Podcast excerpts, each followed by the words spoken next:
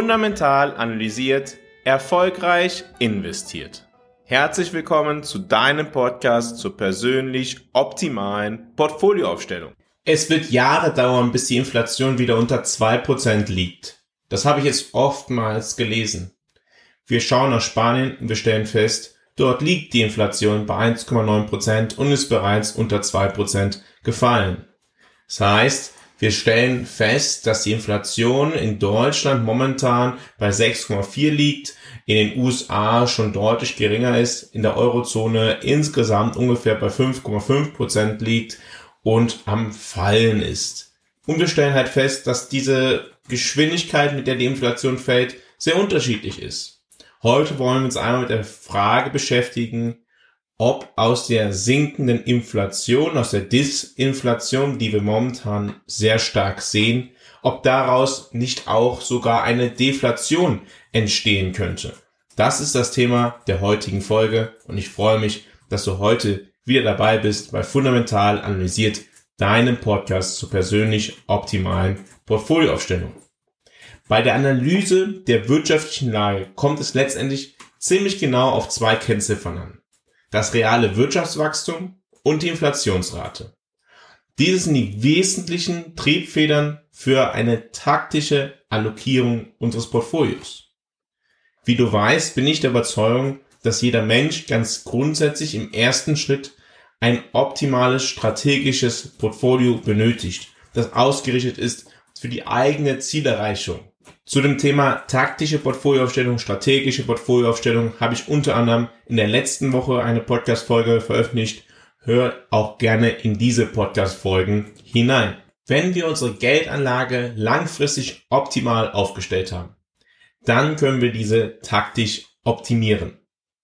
Heute wollen wir uns genauer mit dem Thema Veränderung des Preisniveaus beschäftigen. Also Inflation und Wirtschaftswachstum diese zwei Themen sind wesentlich für eine taktische Allokierung.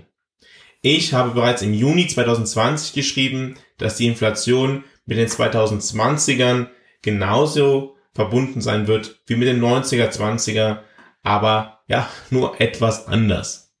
Damals erwarteten die meisten Volkswirte und die Zentralbanken über die kommenden fünf Jahren keine erhöhte Inflation.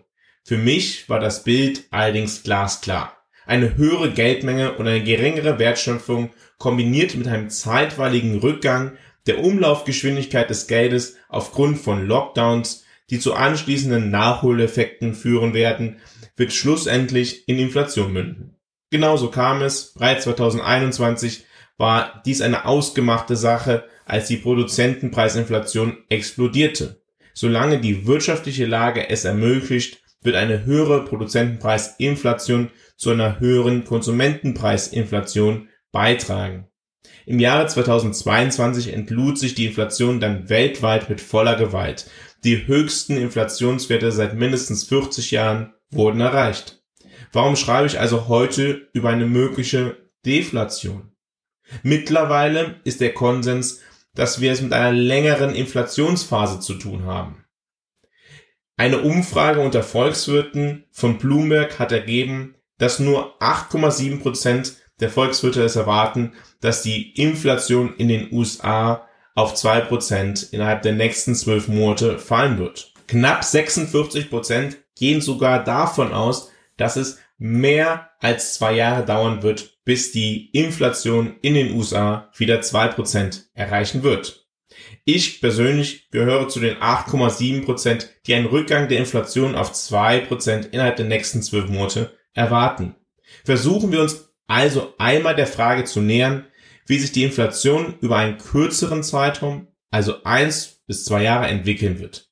Dazu können wir auf verschiedene vorlaufende Indikatoren zurückgreifen. Erstens, der Produzentenpreisindex. Der Produzentenpreisindex misst die durchschnittliche Preisänderung von Waren und Dienstleistungen auf Ebene der Produzenten. Ein Anstieg des Produzentenpreisindex kann auf steigende Kosten für Vorleistungsgüter hindeuten, was auf mögliche zukünftige Preiserhöhungen hinweisen kann. Zweitens das Thema Geldmenge. Die Geldmenge in der Wirtschaft kann einen Einfluss auf die Inflation haben. Eine schnelle Expansion der Geldmenge kann zu einem Anstieg der Nachfrage und damit zu höheren Preisen führen. Drittens, die Lohnentwicklung.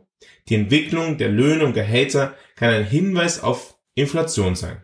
Wenn die Löhne schneller steigen als die Produktivität, können Unternehmen die höheren Kosten an die Verbraucher weitergeben, was zu einem Anstieg der Verbraucherpreise führen kann. Viertens, Rohstoffpreise. Die Preise von Rohstoffen wie Öl, Metallen oder landwirtschaftlichen Erzeugnissen können ein Indikator für zukünftige Inflation sein. Ein Anstieg der Rohstoffpreise kann zu höheren Produktionskosten führen. Diese können dann letztendlich an die Verbraucher weitergegeben werden. Wir stellen bereits fest, jetzt aktuell, dass die Produzentenpreise global auf dem Weg Richtung Deflation sind. Die Produzentenpreisinflation in Deutschland und Europa betrug tatsächlich im vergangenen Jahr teilweise über 40 Prozent und ist mittlerweile sehr stark zurückgegangen. In der Eurozone wie auch in Deutschland beträgt sie nur noch ein Prozent. In den USA ist sie auch zwischen ein und zwei Prozent angekommen. Blicken wir auf das Nachbarland der USA, auf Kanada, stellen wir fest, die liegt sogar bei minus 6,3 Prozent, also ganz klar im deflationären Bereich. Auch mit Blick auf China, das jetzt keine so ähnliche Geldpolitik verfolgt hat wie die Eurozone, wie die USA, Kanada, Australien, Neuseeland. Auch dort stellen wir fest, dass die Produzentenpreise im deflationären Bereich sind und die Preise um fast fünf Prozent gegenüber dem Vorjahr gefallen sind auf Produzentenebene. Blicken wir auch auf das Geldmengenwachstum. Dort stellen wir fest, dass sowohl in den USA als auch in der Eurozone die Geldmenge nicht mehr so stark wächst, wie wir das in der Vergangenheit, in den letzten zwei, drei Jahren gesehen haben. Wir hatten gesehen, dass 2021, 2020 es ein enormes Geldmengenwachstum gegeben hat, insbesondere in den USA von teilweise über 20 Prozent, aber auch in der Eurozone. Momentan erleben wir in den USA die erste nominale Geldmengenreduzierung seit der großen Depression der 1930er Jahre. Die Geldmenge fällt gegenüber dem Vorjahr um vier Prozent. Das hat es so seit ja, über 90 Jahren nicht mehr gegeben. Also es ist genau das Gegenteil von dem, was zuvor passiert ist. Ja, jetzt wird die Geldmenge reduziert. Aber auch in der Eurozone ist die Geldmenge M2 nur noch um 0,3 Prozent gegenüber dem Vorjahr gewachsen. Das ist das geringste Wachstum, was die Eurozone jemals seit ihrem Bestehen aufgewiesen hat und ist natürlich auch fast schon im ja, negativen Bereich drin. Das heißt, auch von dieser Seite geht es eigentlich nach unten mit der Inflation und ist ein Hinweis darauf, dass gegebenenfalls die Deflationsgefahr dadurch erhöht wird. Blicken wir auch auf die Lohnentwicklung. Oftmals wird argumentiert, dass eine starke Lohnentwicklung die Inflation zusätzlich nochmals antreiben würde. Blicken wir auf die Entwicklung des Lohnwachstums in der Europäischen Union, dann stellen wir fest, dass die Wachstumsrate der Löhne tatsächlich noch stark steigend ist.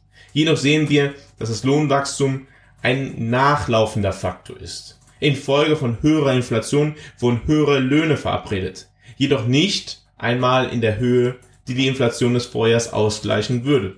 Steigende Lohnkosten haben darüber hinaus noch einmal einen dämpfenden Effekt auf die wirtschaftliche Entwicklung bzw. die Nachfrage nach Arbeitskräften. Die niedrige Arbeitslosigkeit die wir momentan in vielen Orten der Welt sehen, ist ja gerade ein Ergebnis gesunkener Reallöhne. Der Faktor Arbeit wurde günstiger, weil Inflation dazu beigetragen hat, dass ja Preise von Unternehmen gestiegen sind, die Umsätze sind gestiegen, aber die Löhne nicht direkt. Zumindest wenn wir beispielsweise auf die Eurozone schauen. Wenn nur die Arbeitskosten steigen und nicht mehr auch die Preise, dann wird die Nachfrage nach Arbeitskräften, ja, Ceteris Paribus, zurückgehen. Blicken wir auf die USA und blicken wir da auf einen Index, der Wachstum der Löhne und Gehälter insgesamt zusammenfasst, dann stellen wir fest, dass das Wachstum der Löhne und Gehälter bereits weniger stark ist als zuvor. Das stärkste Wachstum haben wir tatsächlich im Jahre 2021 gesehen. Mittlerweile ist das Wachstum deutlich, ja, bereits deutlich zurückgegangen. Der Arbeitsmarkt in den USA ist deutlich flexibler als der Arbeitsmarkt in der Europäischen Union, so dass Beschäftigte deutlich schneller von wirtschaftlichen Entwicklungen betroffen sind, positiv wie auch negativ. Weitere Daten, wie beispielsweise das Kreditwachstum, deuten auf eine schwächere wirtschaftliche Entwicklung hin. Eine solche Phase ist typischerweise nicht mit höheren Lohnentwicklungen verbunden. Ich sehe daher keinen sogenannten Zweitrundeneffekt durch höhere Löhne. Blicken wir viertens und letztens als vorlaufenden Indikator auf die Rohstoffpreise. Blicken wir einmal auf die fünf wichtigsten Rohstoffe ja, für die Weltwirtschaft und wie die sich entwickelt haben. Der wichtigste Rohstoff für die Weltwirtschaft ist mit Sicherheit das Erdöl. Der Erdölpreis, der solche brennt, ist gegenüber dem Vorjahr um über 32,5 Prozent gesunken. Blicken wir auch auf Eisen und Stahl. Eisen und Stahl sind wichtige Rohstoffe für die Bau- und Infrastrukturindustrie. Sie werden vom, für den Bau von Gebäuden, Brücken, Straßen, Schienen oder Fahrzeugen benötigt. Die Nachfrage nach Eisen und Stahl ist eng mit dem Wachstum und der Entwicklung von Volkswirtschaften verbunden. Der Stahlpreis ist gegenüber dem Vorjahr um 17,7 Prozent gesunken. Blicken wir auf Aluminium. Aluminium ist ein vielseitig einsetzbarer Rohstoff und findet in vielen Industriezweigen Anwendung. Wenn wir auf den Aluminiumpreis blicken, stellen wir fest, dass dieser gegenüber dem Vorjahr um 11,8 Prozent gefallen ist. Blicken wir auch auf Kupfer. Kupfer ist ein wichtiger Rohstoff in der Elektro- und Elektronikindustrie. Es wird für die Herstellung von Kabeln, Leitungen, Elektromotoren, Generatoren oder elektronischen Bauteilen verwendet. Der Kupferpreis ist gegenüber dem Vorjahr um 1,8 Prozent gefallen. Blicken wir auch auf Agrarrohstoffe wie Getreide, zum Beispiel Weizen, Reis, Mais oder Ölsaaten, Sojabohnen, Sonnenblumenkerne oder Baumwolle. Wenn wir auf den Index für Agrargüter von S&P schauen, dann stellen wir fest, dass diese Preise gegenüber dem Vorjahr um 16,5 Prozent gefallen sind. Das heißt, alle wesentlichen Rohstoffindikatoren weisen also auf gesunkene Rohstoffpreise insgesamt hin. Rohstoffpreise sind besonders abhängig von der Entwicklung geopolitischer Ereignisse. Diese müssen wir natürlich weiter verfolgen. Zusammenfassend lässt sich sagen, verschiedene Indikatoren deuten ganz eindeutig auf eine weiter sinkende Inflation hin. Wenn dich das Thema interessiert und du dazu noch deutlich ausführlicher lesen möchtest, ob uns gegebenenfalls eine Deflation bevorsteht, gehe auf fundamentalanalysiert.substack.com. Dort kannst du jede Woche einen Artikel zur aktuellen Thematiken lesen und dieser Woche habe ich dort das Thema steht uns eine Deflation bevor noch ausführlicher diskutiert und analysiert. Also, wenn dich das Thema interessiert, gehe auf fundamentalanalysiert.substack.com. Wenn du ganz grundsätzlich erstmal dein persönlich optimales Portfolio, deine persönlich optimale Geldanlage langfristiger Art und Weise determinieren möchtest, geh auf fundamentalanalysiert.com, vereinbare ein kostenloses Erstgespräch und ich zeige dir, wie du dein persönliches Portfolio selber optimal aufbauen kannst, wie du langfristig deine Geldanlage erfolgreich selber managen kannst. Alle Links dazu findest du auch in den Show Notes. Wie immer, vielen Dank, dass du heute wieder dabei gewesen bist bei Fundamental Analysiert, deinem Podcast zur persönlich optimalen Geldanlage. Ich freue mich, wenn du nächste Woche wieder dabei bist, wenn wir einmal auf das Thema Wachstum versus Value, also Wachstum versus Substanzunternehmen schauen wollen und uns fragen wollen, was denn momentan eigentlich für eine Aktienallokation die richtige Allokation in die Subanlagenklassen ist. Bis dahin verbleibe ich wie immer mit einem fundamental analysiert, erfolgreich investiert.